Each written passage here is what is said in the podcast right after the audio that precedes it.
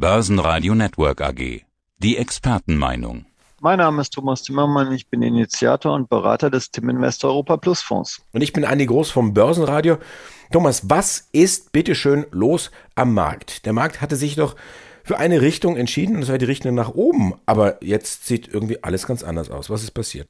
Naja, zunächst einmal hatten wir ja eine duale Richtung. Ne? Die europäischen Aktienmärkte sind einfach oben geblieben und haben sogar nach oben noch weiter versucht. Und die amerikanischen Märkte sind eigentlich schon vor dem Ereignis letzte Woche runtergegangen. Aber das Ereignis, nämlich die Pleite der Silicon Valley Bank, die hat dem Markt dann den Rest gegeben. Und deswegen ist alles auf Talfahrt gegangen. Was bedeutet das jetzt, diese Talfahrt? Ist es jetzt so ein kleiner Schreck, dass man denkt, oh, da ist jetzt eine Bank, die könnte jetzt alle anderen Banken anstecken und dann gucken wir mal genauer hin und sagt, das war ja wirklich nur eine ganz klitzekleine Bank und wacht dann irgendwo wieder auf oder hat das längerfristige Folgen? Ja, zunächst einmal war es halt eben keine kleine Bank und natürlich ist es ein Riesenproblem, wenn wir in diesem Stadium schon bei den Banken Probleme in der Bilanz bekommen, damit hätte eigentlich keiner gerechnet, wobei das bei der Silicon Valley Bank auch was ein Sonderfall war. Also was ist da eigentlich passiert? Da sind nicht alle Startup-Firmen plötzlich, die sind ja vorwiegend, Silicon Valley sagt es ja schon, im Startup-Bereich tätig, die sind nicht alle pleite gegangen, was man ja hätte erwarten können, sondern die haben dort das Geld geparkt und haben jetzt natürlich in den letzten Monaten dieses Geld auch teilweise gebraucht und abgezogen. Und der eigentliche Fehler war wohl, dass die Silicon Valley Bank alles langfristig angelegt hat, wahrscheinlich in, in zehn Jahre Government Bonds. Und die sind natürlich durch den Zinsanstieg extrem unter Druck gekommen. Und deswegen hat die Bank plötzlich eine Schieflage bekommen. Das ist also ein klassisches Problem der Fristentransformation gewesen, die natürlich auch was mit den Zinsanstiegen zu tun hat. Aber das hätte man auch vermeiden können. Insofern ja, das ist ein großes Problem und die Märkte haben sich ja jetzt gefangen, weil es gab ja ein Treffen der Regierung am Wochenende und man hat gesagt, okay, den Anlegern darf das eigentlich nicht wehtun.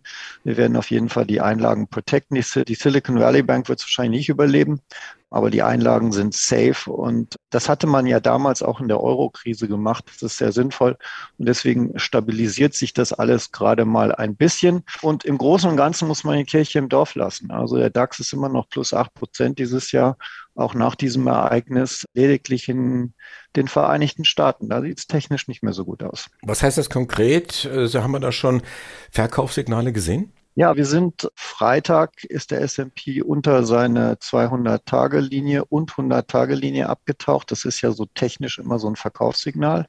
Und die große Frage wird sein, ob er das in dieser Sitzung rückgängig machen kann. Im Moment sieht es ehrlich gesagt nicht danach aus. Und damit haben wir einfach eine, eine weitere technische gravierende Ver Verschlechterung. Man muss sich das perspektivisch mal klar machen, indem man es einfach auf den DAX überträgt. Also wir haben jetzt den DAX, der ist bei 15.000. Die 100-Tage-Linie ist bei 14.586. Die 200-Tage-Linie ist bei 13.800. Das sind also 1.200 Punkte unterm heutigen Niveau. Und der S&P 500 ist gerade unter seiner 200-Tage-Linie. Also wir müssen uns einfach als deutsche Anleger fragen, wie würden wir uns eigentlich fühlen, wenn der DAX jetzt bei 13.700 stehen würde? Dann würden wir wahrscheinlich ein anderes Interview führen als das, was wir gerade führen. Und das darf man halt nicht vergessen. Wir haben diese Zweigleisigkeit des US- und europäischen Marktes haben wir ja schon seit Jahresbeginn und der geht eigentlich immer nur weiter. Warum ist das gefährlich? Weil natürlich alle Börsenprofis sagen, die Wall Street gibt die Richtung an. Das ist die wichtigste Börse der Welt. Und wenn die Wall Street jetzt weiter nach unten geht, also wieder in den alten Bärenmarkt zurückkehrt, in den alten Abwärtstrend, dann kann man sich nur schwer vorstellen, dass sich Europa da mittelfristig von abkoppeln kann. Und das ist die Gefahr zurzeit. Wie geht's dann auf der Zinsseite weiter? Nächste Woche beziehungsweise diese Woche EZB und FED ist ja, steht ja auf dem Tableau. Die Höhe scheint eingepreist zu sein. Ja, also sie, sie war eigentlich eingepreist, bis die Silicon Valley Bank pleite gegangen ist. Seitdem ist gar nichts mehr eingepreist und alles wieder offen. Also ich habe heute Morgen gesehen, Goldman Sachs geht sogar davon aus, dass es nächste Woche in den USA gar keine Zinserhöhung mehr gibt, was ich mir nur schwerlich vorstellen kann. Aber wichtig ist ja, dass wir uns angucken, wie haben die Rentenmärkte reagiert. Und ich weiß noch am Börsentag Frankfurt vorletzte Woche, da habe ich den Anlegern noch empfohlen, Mensch, schaut euch doch mal die einjährigen US US-Zinsen an. Die sind über fünf Prozent. Schaut euch doch mal in Deutschland die Zinsen an, 3,3 Prozent für ein Jahr. Und wo sind wir jetzt? Keine Woche und zwei Tage später. Wir sind bei 4,4 Prozent gelandet bei einjährigen US-Zinsen. Das heißt, wir haben innerhalb des Wochenendes im Prinzip 60 bis 80 Basispunkte verloren. Wir sind in Deutschland inzwischen wieder unter drei Prozent. Und das stabilisiert natürlich zurzeit auch die Aktienmärkte. Also die Fantasie ist jetzt, Dadurch, dass das Bankensystem in den Vereinigten Staaten Probleme bekommen hat, wird die Notenbank darauf Rücksicht nehmen und zumindest die Vereinigten Staaten die Zinsen nächste Woche nicht so stark anheben. Man war ja fast konstant von einem halben Prozent ausgegangen. Zuletzt gab es die ersten, die gesagt haben, naja, vielleicht sind es nur 25 Basispunkte. Und jetzt können sich sogar welche vorstellen, dass es gar keine Zinserhöhung gibt. Die Frage, die ich mir nur stelle, ist, eine Notenbank, die die Inflation bekämpft, wird die auf die ersten Zitterbewegungen des realen Marktes, in diesem Fall im Prinzip durch eine falsche Fristentransformation ausgelöste Krise bei einer Bank, wird die dann im Endeffekt sagen, ja, also wenn unsere Zinserhöhungen solche Probleme bereiten, dann hören wir doch ganz schön schnell damit auf. Die würde ja vollkommen ihre Glaubwürdigkeit verlieren. Insofern gehe ich davon aus, dass beide Zentralbanken weitermachen mit den Zinserhöhungen, man sich darum kümmert, dass der Kollateralschaden so gering wie möglich ist. Und das ist dann natürlich für die Aktienmärkte, die im Moment davon ausgehen, siehe Rentenmärkte, die sich ja total erholt haben, dass es nicht mehr so starke Zinserhöhungen gibt. Das wäre ein fatales Fehlsignal und dann müssten wir uns auch darauf vorbereiten, dass es nochmal weiter runtergehen kann. Und auch richtig im Zweifel.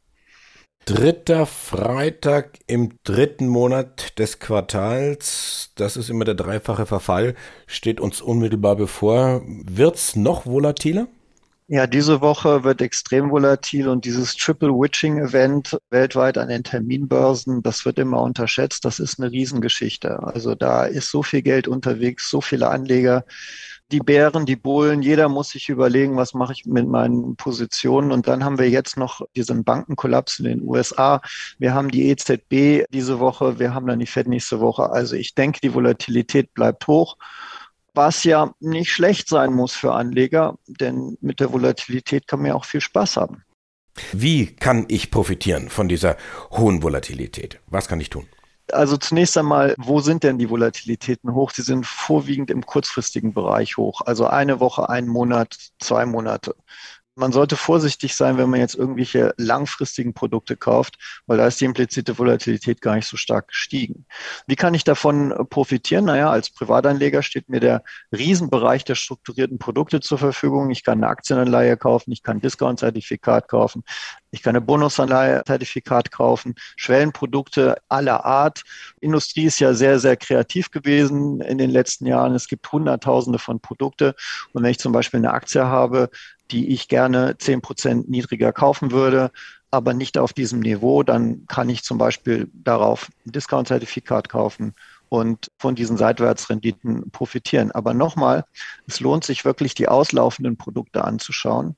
Also die, die nur noch ein, zwei, drei Monate laufen, denn vorne ist die Volatilität hoch und vorne kann man richtig viel durch den Zeitwert verdienen, nicht Einjahresprodukte machen. Und was davon wird jetzt im Fonds wie gemacht? Wie ist da die Performance momentan oder die Strategie? Ja, die Strategie war bisher, dass wir ja eigentlich äh, zu 98 Prozent investiert sind in europäische Aktien. Dann haben wir eine Absicherungsstrategie, die greift jetzt ein, zwei Prozent unter diesem Niveau, fängt die dann voll an zu greifen. Und das hat so die Aktienquote auf 75 gedruckt. Und dann haben wir eine Seitwärtsstrategie begonnen, weil der DAX und auch der Eurostox ist ja eigentlich nur seitwärts aufwärts gegangen. Die hat uns ehrlich gesagt ziemlich gequält gefehlt, weil wir haben einfach damit kein Geld verdient, obwohl wir recht hatten. Es ist seitwärts gegangen, weil wir immer wieder nach oben eindecken mussten, weil immer wieder der DAX nach oben versucht hat auszubrechen etc. Natürlich fängt die jetzt an zu zahlen und die haben wir jetzt auch ausgebaut. Im Fonds selber setzen wir ja keine Zertifikate oder Inhaberschuldverschreibungen ein wegen dem Kontrahentenrisiko. Wir können ja direkt an den Terminmarkt gehen, an die Eurex Und da haben wir im Moment einen super Verfall, nämlich den Verfall vom Freitag. Und haben wir heute Morgen auch schon Calls eingedeckt und wieder neu verkauft.